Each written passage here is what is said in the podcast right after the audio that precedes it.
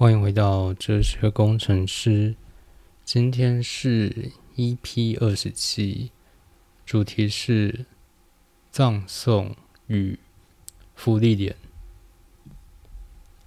葬送的福利点是一部漫画作品。福利点是种族为精灵的魔法师，他与人族的勇者辛梅尔。人族的僧侣海塔，以及矮人族的战士艾泽，一起踏上打倒魔王的旅程。而其中，福利莲因为消灭了无数的魔族，而被尊称为葬送的福利莲。而在故事的最一开始。就是他们打败魔王后的归途。这趟旅程花费了他们十年之久。在这个世界中，人类的平均寿命是相同的百年以内，矮人的寿命平均为三百年，而精灵则可活上千年之久。因此，同样的十年，在不同种族的个体身上，代表的就是不同的几分之几。作为冒险的终点，他们开始回想，对于这十年的点点滴滴，福地莲的感想是：虽然相聚的时间很短，辛梅尔对此纳闷的说。短吗？都有十年了。你看，海塔都变成大叔了。闲聊中，天空的一片亮起，流星雨开始了。这是场被称为半世纪流星雨的壮阔画面。他们在城墙上欣赏着流星雨。但毕竟还是在城镇上，流星雨多少有些被远处的山林给挡住了。弗利尼恩于是说：“下次的半世纪流星雨，带你们去看得更是清楚的地方。”辛梅尔听完之后笑了出声：“半世纪流星雨。”顾名思义，再下一次是半个世纪之后。辛梅尔露出复杂的眼神，看向了福利莲，淡淡的说：“好啊，下次一起去看吧。”福利莲也许看到那刻辛梅尔的眼神。也许他也多少察觉到了与平时不同的辛梅尔，但他并不在意。人类对精灵本就是不同的物种，是不可与冰的夏虫。因此，即使辛梅尔的眼神中真的藏了些什么，弗利莲从来都不懂，也不觉得有必要去懂。他们是为了讨伐魔王所组成的队伍，在魔王已被讨伐后的日子，他们踏上了不同的旅程。作为魔法师的弗利莲，打算边游历诸国，边继续收集魔法。至于预计花个几年呢？大概花个一百年吧。时间对精灵来说接近无限，一个月和十年并没有太大不同，而对活了超过千年的精灵来说，五十年或一百年都是微不足道的时间。时光匆匆，岁月荏苒。半世纪流星雨的时候又快来到了。福利莲回到了与昔日伙伴相约的城镇，见到了五十年未见的新梅尔，其变化之大，让福利莲也着实震惊了一下。在等待其他同伴时，福利莲看着五十年前立在广场上勇者与他的伙伴们的雕像。这是当时的国王为了纪念他们打败魔王而请工匠打造的。辛梅尔为了决定要摆什么样的姿势，花了很久的时间。如今雕像身上因为风吹雨淋，布满了岁月的痕迹。弗利莲静静的看着雕像，内心感受到一些不协调感。他默默回想与同伴们一起度过的那，于他而言不过短短的十年，以及回想起了最后一次分别时，辛梅尔的眼神。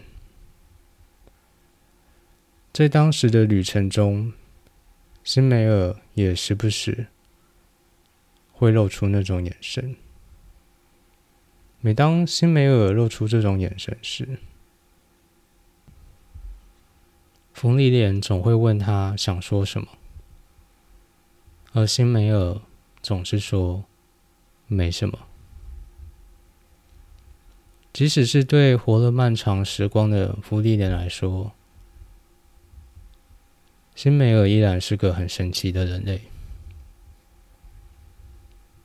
从初次见面便是如此。明明有比自己更强大的魔法使，却依然坚持要选择自己成为同伴，与自己的师傅一样，喜欢可以变出花田的魔法。明明踏上旅程的目的是打败魔王，但旅途中依然花了大把大把的时间去帮助有困难的人。莫名的喜欢迷宫，不把迷宫的每一处探查过，绝不离开。最奇怪的地方莫过于，他不在意自己这一趟的征途最后有没有成功讨伐魔王，他始终认为无论结果好坏，他还是会踏上这一趟旅程。而他想要的，更是一边和伙伴说着“好无聊啊”，一边拯救了世界的如此的旅程。而最难以理解的部分，辛梅尔有时会笑笑的看着他，像是想说些什么，却决定不说出来。那些时候的辛梅尔看起来。是多么的不可思议！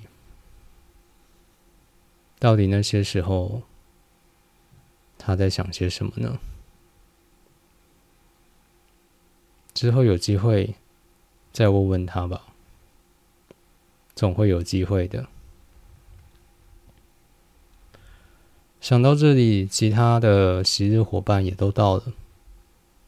嗯，起码他们没什么变化。至少在福利莲看来是如此。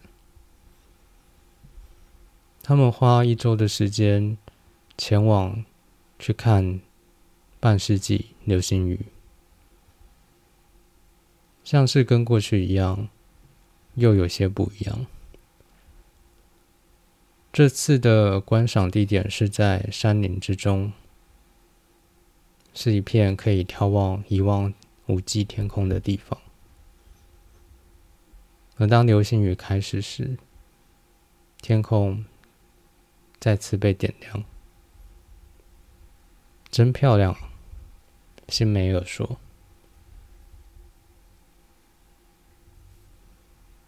这天是辛梅尔的葬礼。”弗利莲望着安详躺在棺材里的辛梅尔，此时，僧侣的海獭说了：“我觉得辛梅尔是幸福的哦。”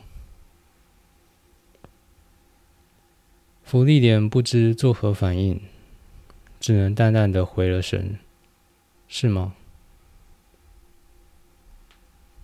从前一次大家一起去看半世纪流星雨之后，他内心的不协调感没有消失。反而时不时的会像是从远方传来的呼喊，让他时不时陷入沉思。每当这时，他总会回想起过去的征途上，在露宿野外的夜晚，若是突如其来的醒来，他总会看一下身边的同伴。当时辛梅尔的睡颜和现在眼前。的这份安详，依然有几分相像，在新梅尔的身边，总能多几分安心。但此刻不协调感正在持续放大，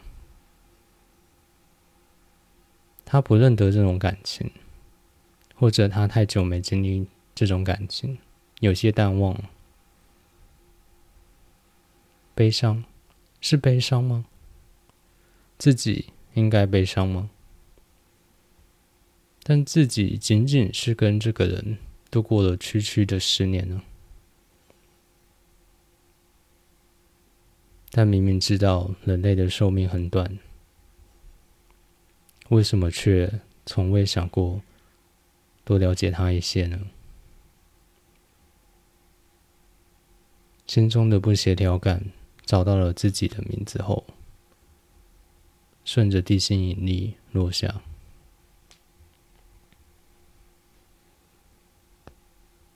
辛梅尔的葬礼结束后，昔日的伙伴们再次告别。这次福利莲一样要踏上收集魔法的旅程，只是这次多了一个目的。希望更加知晓人类为何物。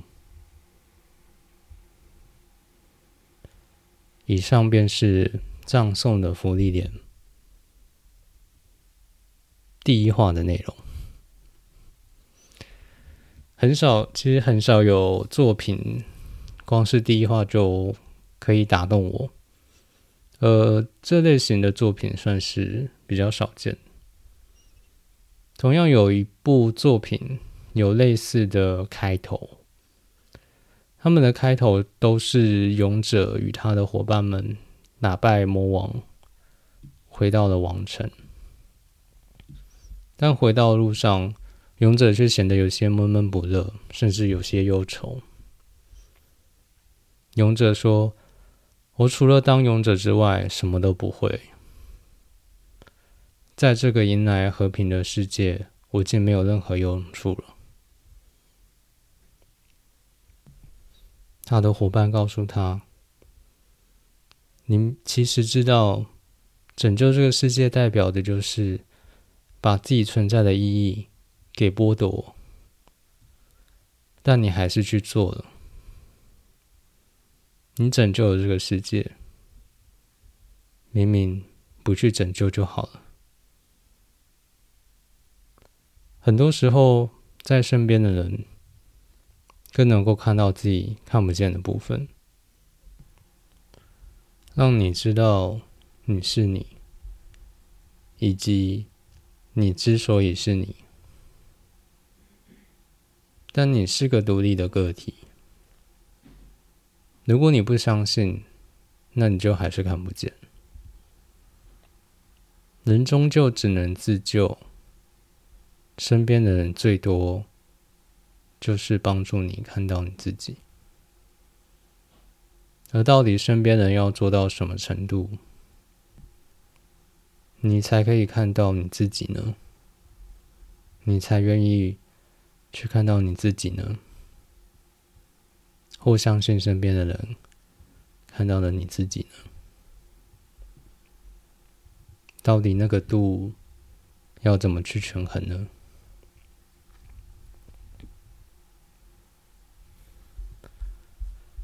葬送的福利点它的英文是 beyond journey send 旅途之后。而它第一话的名称就叫旅途的终点。到底终点之后有什么呢？终点之后还有什么呢？我大学的时候看过一部电影，它叫《横道世之介》，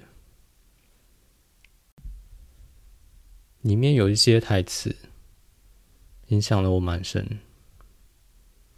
其中一句是：“世之介的朋友在多年以后与他的伴侣聊起了世之介这个人，他一副……”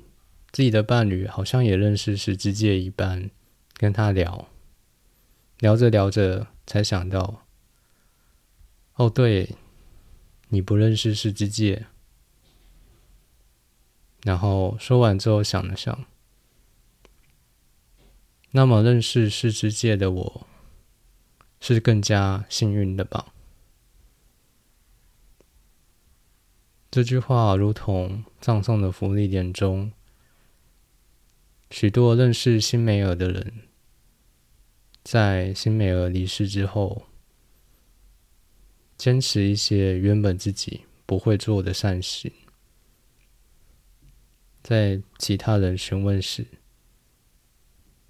回复说：“因为如果是勇者辛梅尔，就会这么做吧。”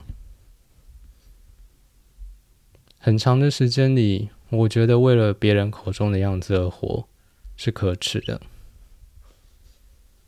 但我们到底希望那些曾与我们过度时光的人会怎么回忆起我们呢？我现在与以前的朋友相聚，聊的往往都是以前的无聊小事。肯定的是，那些无聊小事发生的当下。并不觉得会在多年后值得拿出来聊，而我现在回想我的那些过往，浮现的画面往往都是那些当下可以说是最平淡无奇，但现在回想起来，物资璀璨的部分。那些有在国外时与朋友走了很久的路，走去一个山丘，看了跨年的烟火；大学时和女友，当时的女友，半夜开车去海边；集训时在山上看到的整片星空；某个夏夜的晚上。在某个空地上，和朋友用手机放音乐跳舞，都是些当下可能会想要摇摇头说：“哎呀，我们在干嘛？”的那些傻事。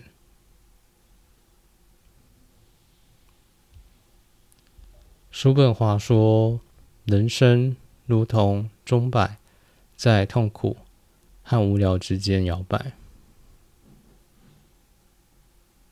的确，那些痛苦先塑了我们，但同时，那些无聊填补了我们。虽然我总说要找到人生中的意义感，但我也想说的是，不要害怕无聊。我现在很多浮上心头，会让我笑出声的。都是某些当下很无聊、很蠢的画面，不需要总想着要更多的刺激，去体验、去品尝、去感受、去爱那一份每个当下的无聊。就像勇者辛梅尔希望踏上的旅途，以及福利莲。